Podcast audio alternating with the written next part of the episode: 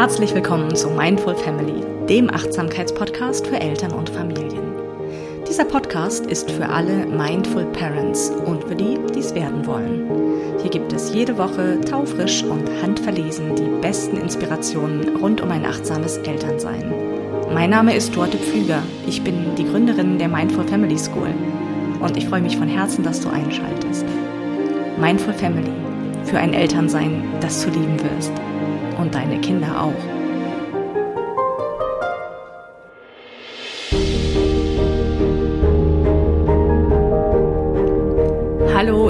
Dich. Wie schön, dass du wieder eingeschaltet hast.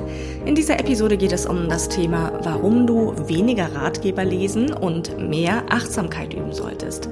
Vielleicht kennst du das auch. Du hast gefühlt alle Erziehungsratgeber der Welt gelesen, unzählige Mama-Blogs und Eltern-Blogs, hast dir noch mehr Parenting-Tipps zu Gemüte geführt und vielleicht würdest du sogar von dir sagen, eigentlich weiß ich doch, was gut und richtig ist und wie ich mich als Elternteil verhalten will.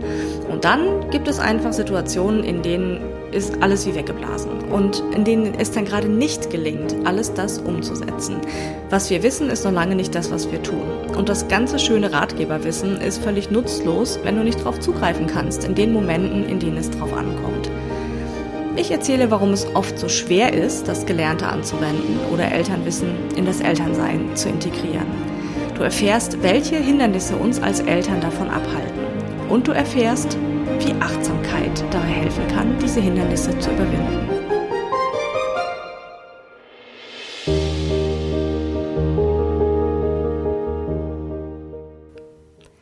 Mich erreichen immer wieder Fragen von Eltern, die gern von mir wissen möchten, welche Erziehungsratgeber ich denn empfehlen würde. Und daraus spricht so der Wunsch und das Bedürfnis, sich gut zu informieren, Bescheid zu wissen und ja, so ein bisschen elternbezogenes Wissen einfach auch anzuhäufen, um dann den Elternjob möglichst gut ausfüllen zu können. Und ganz grundsätzlich finde ich das total super. Also wenn du mir schon ein bisschen länger folgst, dann weißt du, dass ich jemand bin, der das total befürwortet. Ich finde es wichtig, dass Eltern zumindest hm, über ein rudimentäres Wissen verfügen, also so grundsätzliche Sachen einfach wissen über die entwicklungspsychologischen Phasen beim Kind zum Beispiel oder die wichtigsten Bedürfnisse in den verschiedenen Altersphasen. Also grundsätzlich finde ich das total gut und wichtig. Und wenn du das so hörst, dann hörst du vielleicht schon so ein kleines Aber da mitschwingen. Und das ist auch so. Also ich habe da insofern ein kleines Aber, denn du kannst ja noch so viele Ratgeber lesen und auch, was weiß ich nicht, Fachliteratur zur Kenntnis nehmen, wissenschaftliche Studien, sonst was. Das alles nutzt überhaupt nichts, wenn es nicht sozusagen in dem Kerngeschäft deines Elternseins, nämlich in deiner Beziehung zu deinem Kind, sich auch in irgendeiner Weise ausdrückt. Ja, und das bedeutet zum einen kannst du das Wissen abrufen in Situationen, wo es drauf ankommt und bist du wirklich die ganze Zeit nur mit dem Ratgeberwissen und Fachwissen beschäftigt oder kümmerst du dich auch ganz tief um die Anwendung dieses Wissens, nämlich in der Beziehung zu deinem Kind. Denn ich kenne auch den Typ Eltern, der dann ja fast schon irritiert darauf reagiert, wenn dann das Kind sich nicht so verhält, wie es der Ratgeber verspricht. So jetzt mal ganz zugespitzt gesagt, ja. Also das ganze Lesen von Ratgebern oder sonstiger erziehungsrelevanter Literatur entbindet dich ja nicht davon, einfach eine gute Mutter zu sein oder ein guter Vater zu sein. Und dazu gehört mehr und auch was anderes, als Ratgeberwissen zu konsumieren. Und wie gesagt, ich wollte das einmal deutlich machen, ich befürworte das, ich finde es wichtig. Und es ist aber nur ein Teil von einem kompetenten, sicheren Elternsein, von einem starken Elternsein, von einem achtsamen Elternsein. So, und für alle vielleicht potenziellen Ratgeber-Junkies, die jetzt vielleicht auch diese Podcast-Episode hören, möchte ich jetzt gerne noch ein paar kritische Gedanken teilen, generell zum Thema Umgang mit Erziehungsratgeber und Elternliteratur, bevor ich dann auf die beiden ganz zentralen Hindernisse zu sprechen komme. Also das, was uns davon abhält, das Bild, was wir von uns haben als Eltern, wie wir gerne sein möchten, oder auch das Wissen, was wir darüber haben, wie, wie es mit Kindern, wie wir mit Kindern umgehen sollten, warum das so schwer fällt, das anzuwenden. So, jetzt aber zuerst meine Gedanken zum Thema Elternratgeber und Elternliteratur. Also, ich erinnere mich noch sehr genau daran, als ich ähm, beim Studium in der Bibliothek immer in bestimmten Zeiten an meinen Hausarbeiten gearbeitet habe. Und ich war gerne in der Bibliothek, ich habe das geliebt, diese Atmosphäre. Und ich habe aber auch noch diese Erinnerung, dass ich wirklich bass erstaunt war darüber, wie unfassbar viele Bücher es zu einem Thema gibt. Nun ist es ja heute nicht mehr so, dass man ständig dauernd in Bibliotheken abhängt oder in Buchhandlungen auch. Die meisten von uns bestellen ja im Onlinehandel, aber da kennst du das Phänomen ja auch. Ne? Du gibst irgendwie in, in eine Suchmaschine irgendeinen Suchbegriff ein oder auch in einem äh, Katalog, wo du nach Büchern suchst und kriegst dann unzählige Treffer angezeigt. Und so, das ist, das ist das Erste, was ich mal kritisch äußern möchte zum Thema Ratgeberliteratur. Wenn du als Mutter oder als Vater ein bestimmtes Thema hast, über das du dich informieren möchtest, dann brauchst du im Grunde schon den ersten Ratgeber, um dich zu informieren, wie du denn die passende Literatur findest überhaupt, die zu deinem Thema passt und die auch zu dir und deinen Werten passt. Das ist nämlich elementar wichtig, dass da eine Kohärenz besteht, also eine Kohärenz zwischen deinen Familienwerten und den Werten, die dieser, diesem Erziehungsratgeber zugrunde liegen. Ich will das mal an einem Beispiel deutlich machen. So, wir gehen mal davon aus, dass du gemeinsam mit deinem Partner oder nur für dich alleine, wie auch immer, deine Werte für dich definiert hast. Da rate ich ja auch immer dazu, irgendwann einmal wirklich sich die Zeit zu nehmen, sich Rechenschaft darüber abzulegen, was sind denn meine wirklich wichtigen Werte, also die Dinge, hinter die ich nicht zurückgehen möchte, das, was mir wirklich elementar wichtig ist, auf der Grundlage welcher Werte möchte ich mein Kind erziehen. So, und von diesen Werten leiten sich dann ja überhaupt erst bestimmte Entscheidungen ab und bestimmte Verhaltensweisen. So, das nur mal so in Klammern. Aus meiner Sicht sollte jede Mutter, jeder Vater sich darüber irgendwann mal wirklich ausführliche Gedanken machen. So, ähm, nehmen wir mal an, du hast dich entschieden, dein Kind bedürfnisorientiert zu begleiten. Ja, also die Bedürfnisse des Kindes stehen im Mittelpunkt deiner erzieherischen Maßnahmen, deines pädagogischen Verhaltens, wie auch immer. So, jetzt hast du vielleicht das Thema, dass dein Kind nicht gut schlafen kann oder schon äh, alt genug ist, um eigentlich durchschlafen zu können, aber jede Nacht ganz, ganz oft aufwacht. So, das ist das Thema, zu dem willst du jetzt gerne dich informieren. So, dann fängst du an zu googeln und zu suchen und wenn du jetzt bei Google irgendeinen Suchbegriff eingibst zum Thema Kind, Schlafen lernen, dann kriegst du unzählige Treffer. So, und jetzt sitzt du da und jetzt musst du eine Auswahl treffen, was passt denn jetzt sozusagen zu meinen Werten, die ich gewählt habe. So, und, und da nur mal um das Beispiel jetzt noch konkreter zu machen, du die, ähm, dir würde jetzt ein, ein Ratgeber überhaupt nichts helfen, der zum Beispiel so ein behavioristisches Modell zugrunde legt. Behaviorismus heißt, mal so ganz platt zusammengekürzt, ähm, das Kind ist eine Blackbox und es gibt ein erwünschtes Verhalten. In diesem Fall, das Kind soll bitte gefälligst durchschlafen. Und dann wird ein Reiz gesetzt, eine Intervention und dann kommt irgendeine Reaktion raus, ja. Und die Blackbox, das Kind, was deswegen heißt es in dem Modell Blackbox, weil man nicht weiß, was da drin passiert. Was in dem Kind passiert, was es mit dem Kind macht, das ist nicht ganz so wichtig. So, so ein Modell würde jetzt zu deinem Erziehungsparadigma, nenne ich das jetzt mal, überhaupt nicht passen. So, jetzt wirst du dir vielleicht so einen Ratgeber kaufen, weil der Klappentext irgendwie ganz ansprechend klingt und dann da geworben wird damit, dass das Kind innerhalb von 14 Tagen durchschläft. Du kaufst dir den, liest den, kriegst ein Unbehagen, weil das nicht zu deinen Werten passt und in einem richtigen Dilemma sitzt du dann, wenn du dann denkst, na ja, gut, aber wenn das die, ähm, ja, die Fachleute sagen, dann wird das ja vielleicht schon stimmen. Und das, wenn du dann sozusagen entgegen deiner eigenen Werte und deiner eigenen Auffassung dann Dinge da anwendest, so dann wird's erst richtig kritisch und blöd und ähm, dann arbeitest du sozusagen auch gegen dich und gegen das, was dir wichtig ist. So, und das ist also mein erster kritischer Punkt. Dieses Feld der Ratgeberliteratur ist so dermaßen unübersichtlich. Und da das wirklich Richtige und Gute zu finden, was zu dir passt, das kann sehr herausfordernd sein. Es gibt so ein paar ähm, weiß ich auch nicht, Kernthemen, wo es so sowas wie so Standardliteratur fast gibt, aber es gibt ja ganz, ganz unendlich viele Themen, die auftreten können, wo du vielleicht einen Rat brauchst oder Hilfe, Unterstützung dir wünschst und deswegen auf der Suche bist nach einem Ratgeber. So, und wenn du da nicht so ein bisschen Expertise schon hast, das vorsondieren zu können. Also, weißt du, mir geht es zum Beispiel so, also ich würde jetzt für mich in Anspruch nehmen, dass ich da, weil ich ja vom Fach bin als Erziehungswissenschaftlerin, einen ganz guten Überblick habe über die verschiedenen Strömungen, die gerade aktiv sind und die neueren Forschungsrichtungen und so weiter, ja. Und auch über die Ratgeberliteratur habe ich im Großen und Ganzen Überblick. Für mich ist es so, wenn ich jetzt einen Klappentext lese oder eine Kurzbeschreibung, dann, dann kann ich schon ungefähr einordnen, was mich da erwartet und in welche Schule das sozusagen gehört.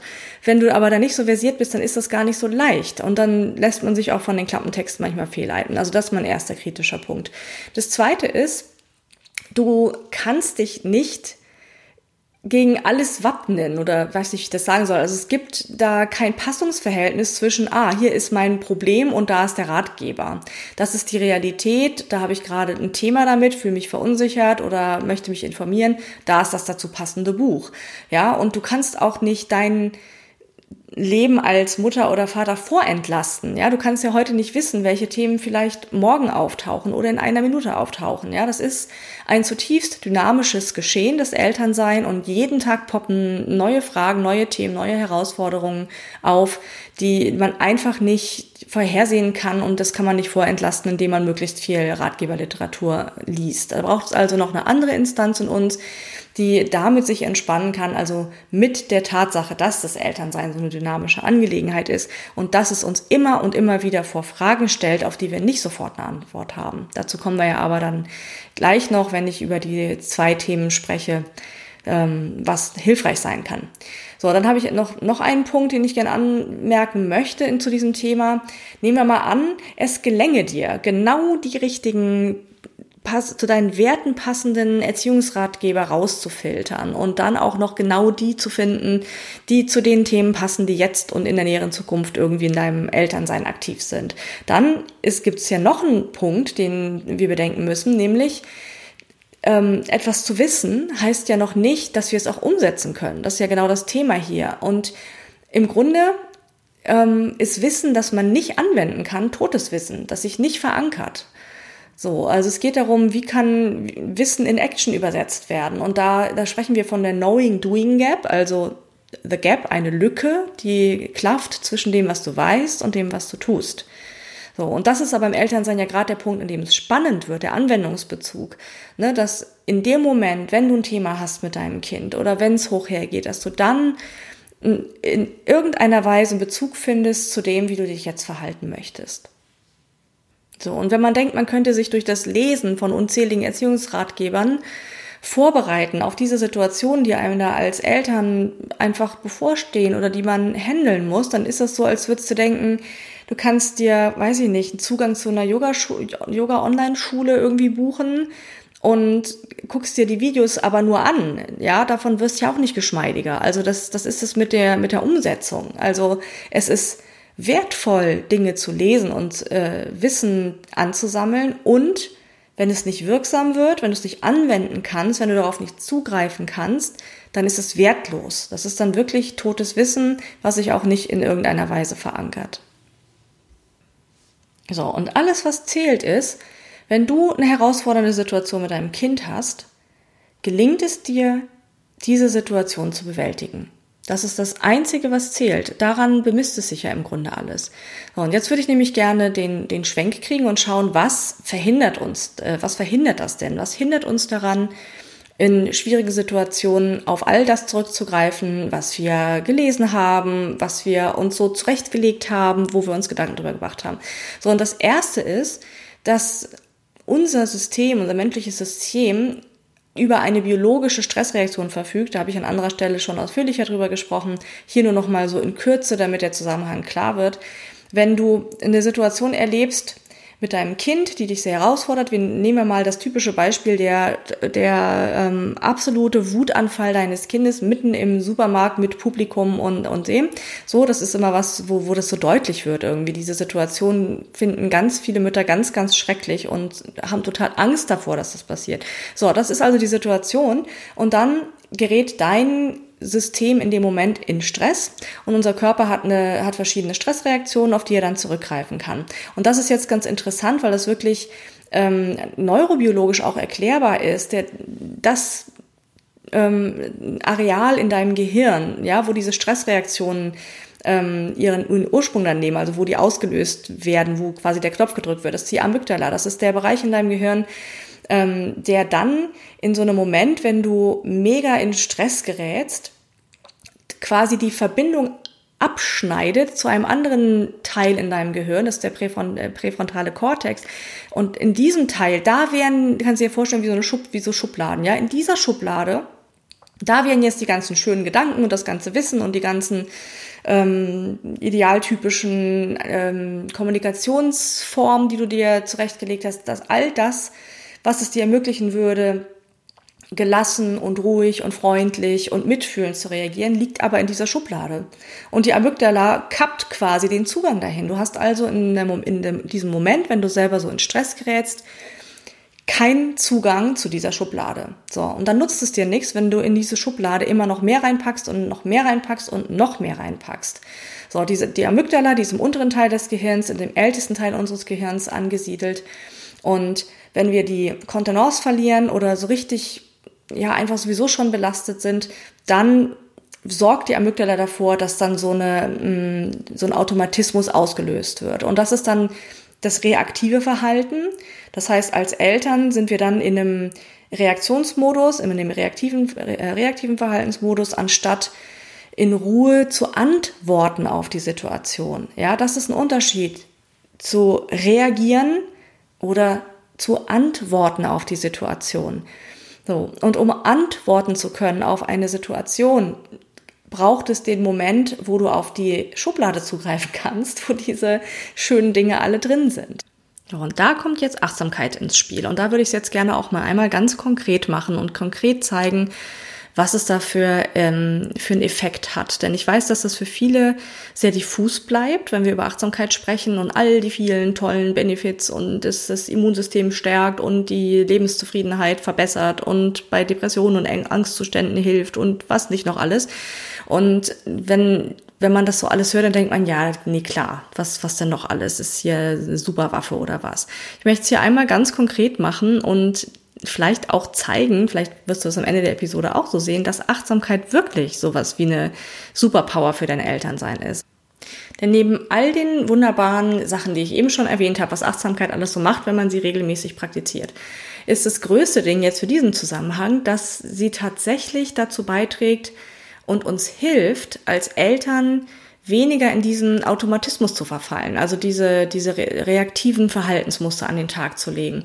Und das ist mega interessant. Es gibt da eine Studie, oder gibt mittlerweile ganz viele Studien, aber ich habe jetzt eine eben im Kopf, da hat man ähm, also sozusagen auf der Ebene der Gehirnstruktur auch gemessen, was passiert denn eigentlich durch eine regelmäßige Achtsamkeitspraxis im Gehirn. Und da konnte man zeigen, dass schon nach einer achtwöchigen regelmäßigen Achtsamkeitspraxis die ähm, Amygdala, also dieser genau dieser Teil im Gehirn, der diese für diese ähm, Stressantworten, Stressreaktionen verantwortlich ist, dass dieser Teil in dem Gehirn schrumpft. Also wirklich, dass man messbar, ne, dass man sehen konnte, dass die die graue Masse, diese Gehirnmasse an der Stelle in diesem Bereich abnimmt und dass diese Amygdala also schrumpft, während der präfrontale Kortex wächst. Also erinnerst dich, ne, der Bereich, wo ähm, all das angesiedelt ist, was mit einem achtsamen Elternsein in Kontakt gebracht werden kann.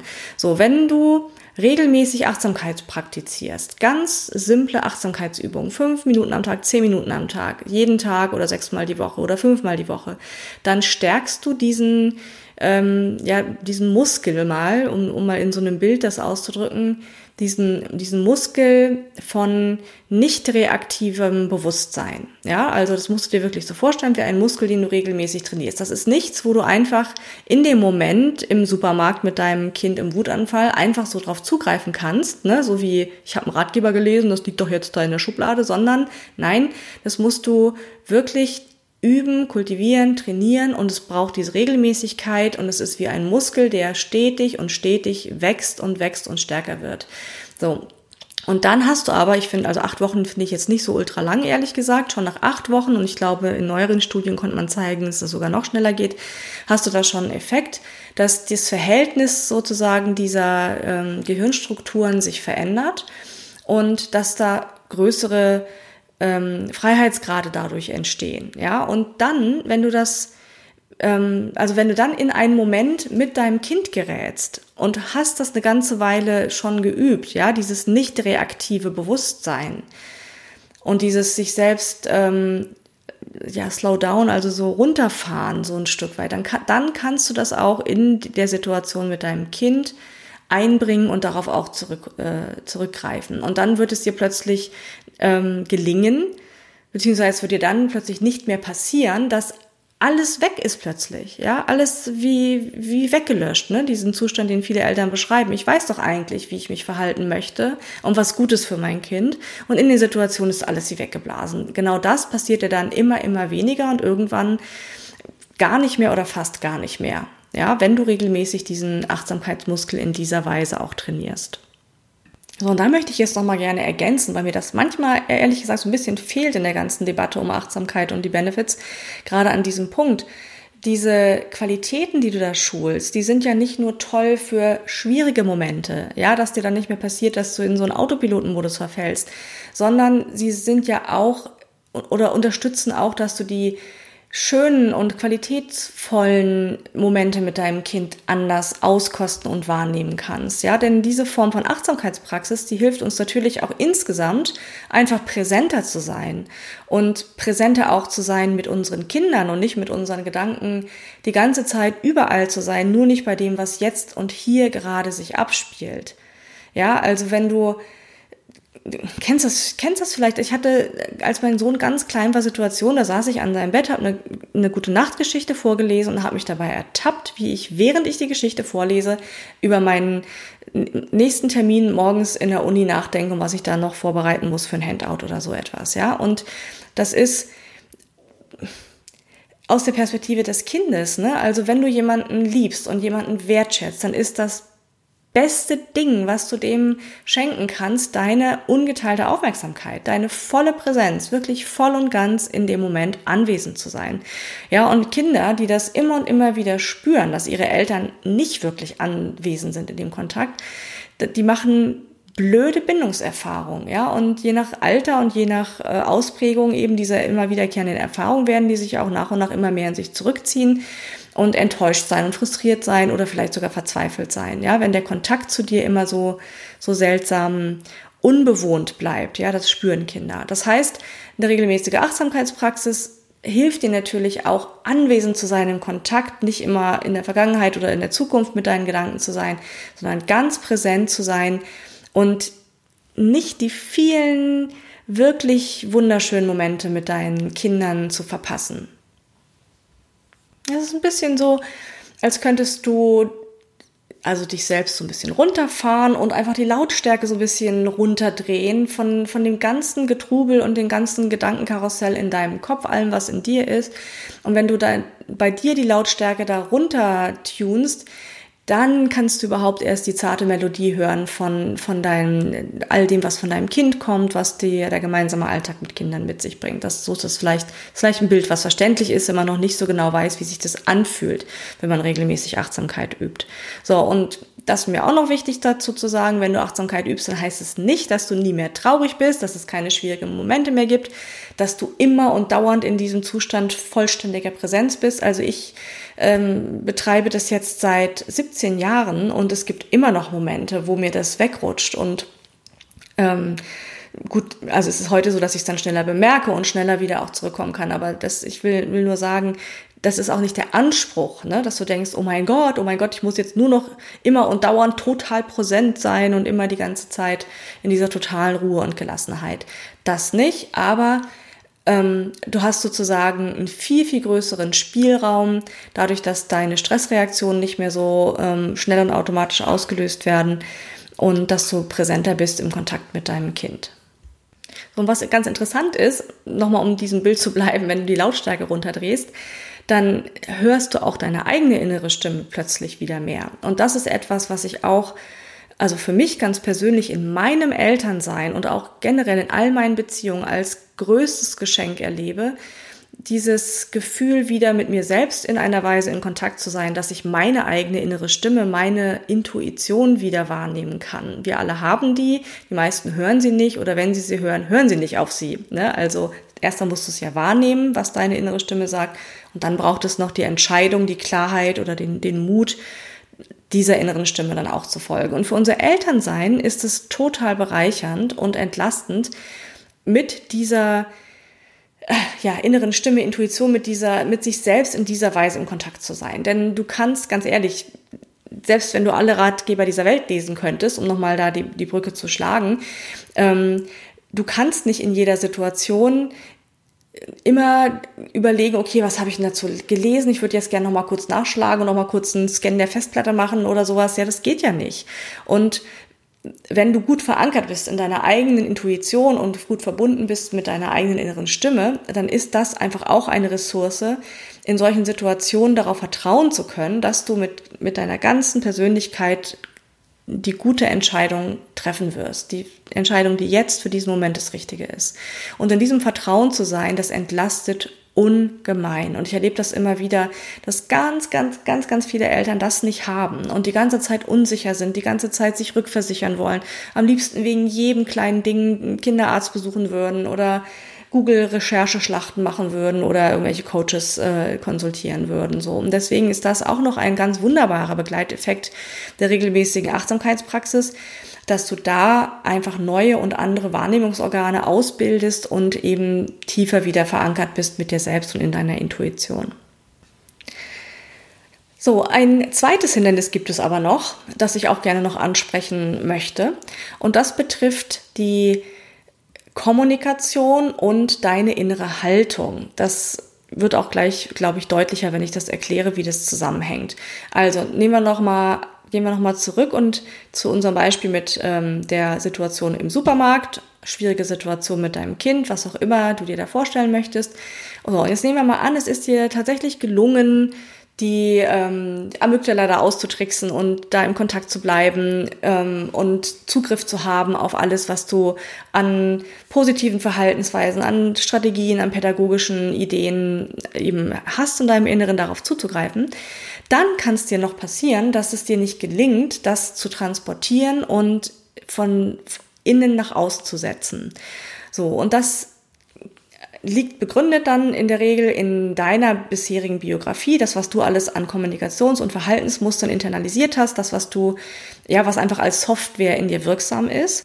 Und dann kann das einfach sein, dass du so stereotype Formulierungen verwendest, ähm, ja, die einfach in deinem Kommunikationsrepertoire vorhanden sind, die das dann ähm, nicht genau das zum Ausdruck bringen, was du eigentlich zum Ausdruck bringen möchtest. Ja, das kennen wir alle, dass es da menschliche Kommunikation ist, da einfach sehr störanfällig.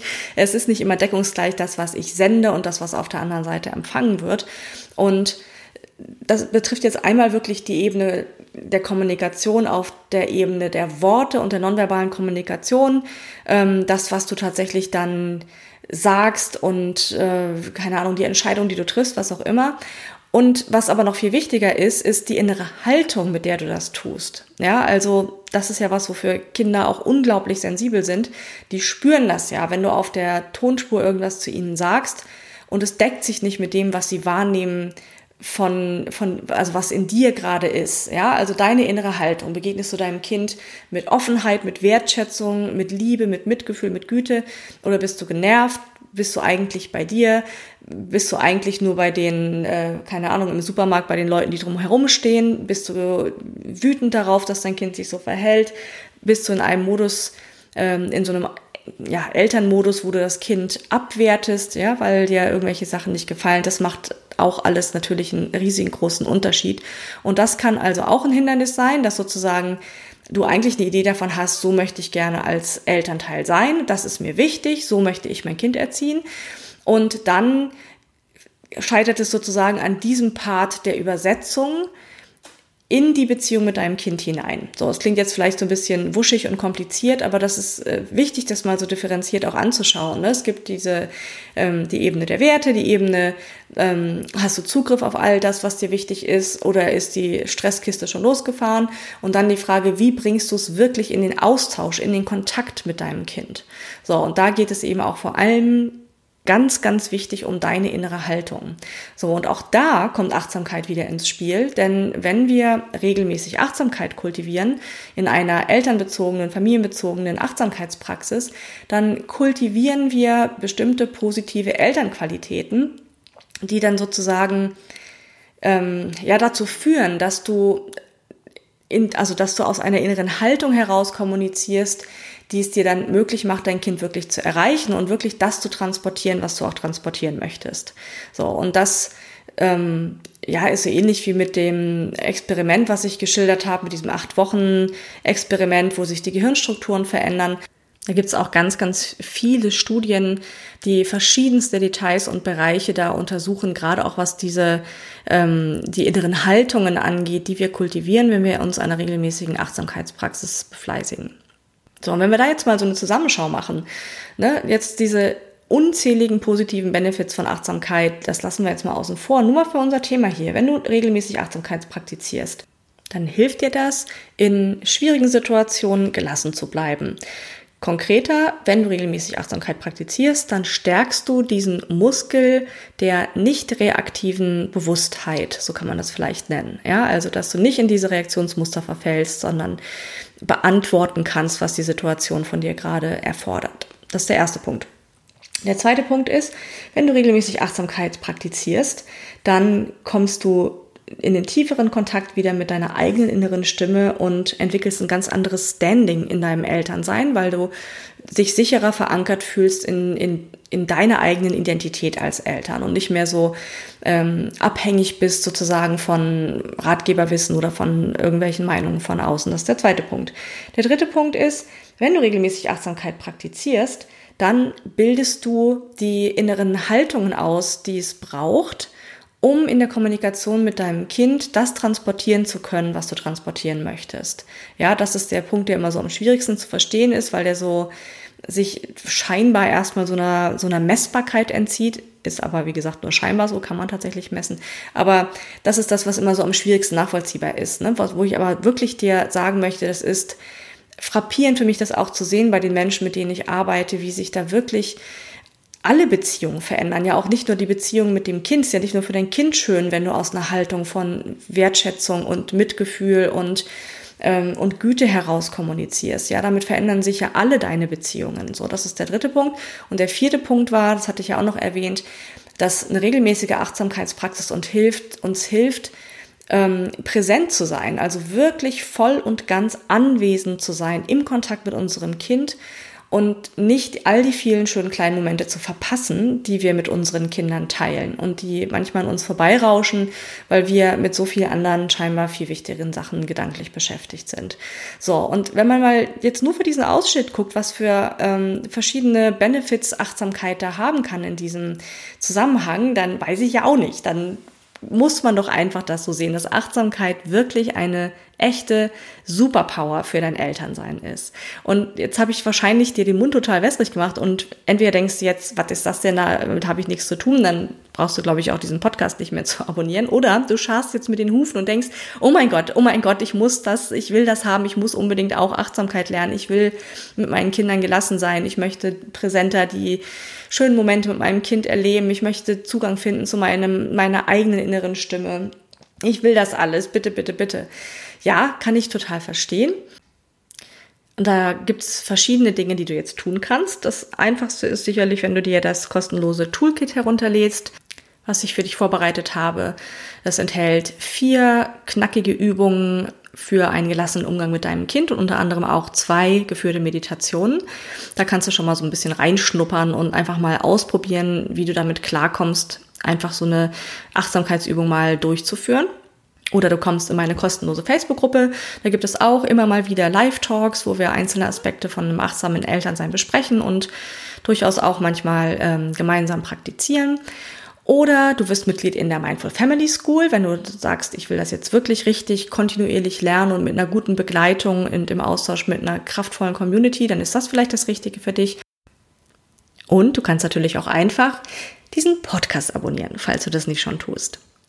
So, dann bin ich mit dieser Episode jetzt am Ende und ich hoffe, es waren einige interessante Gedanken für dich dabei. Und wenn dir diese Episode gefallen hat, dann freue ich mich sehr über ein positives Feedback oder einen Kommentar, eine Bewertung. Und dann wünsche ich dir eine ganz, ganz wunderbare, achtsame Woche mit möglichst vielen Momenten der Präsenz, der vollständigen Präsenz mit deinen Kindern. Und dann hören wir uns wieder in der nächsten Woche, wenn du magst. Bis bald.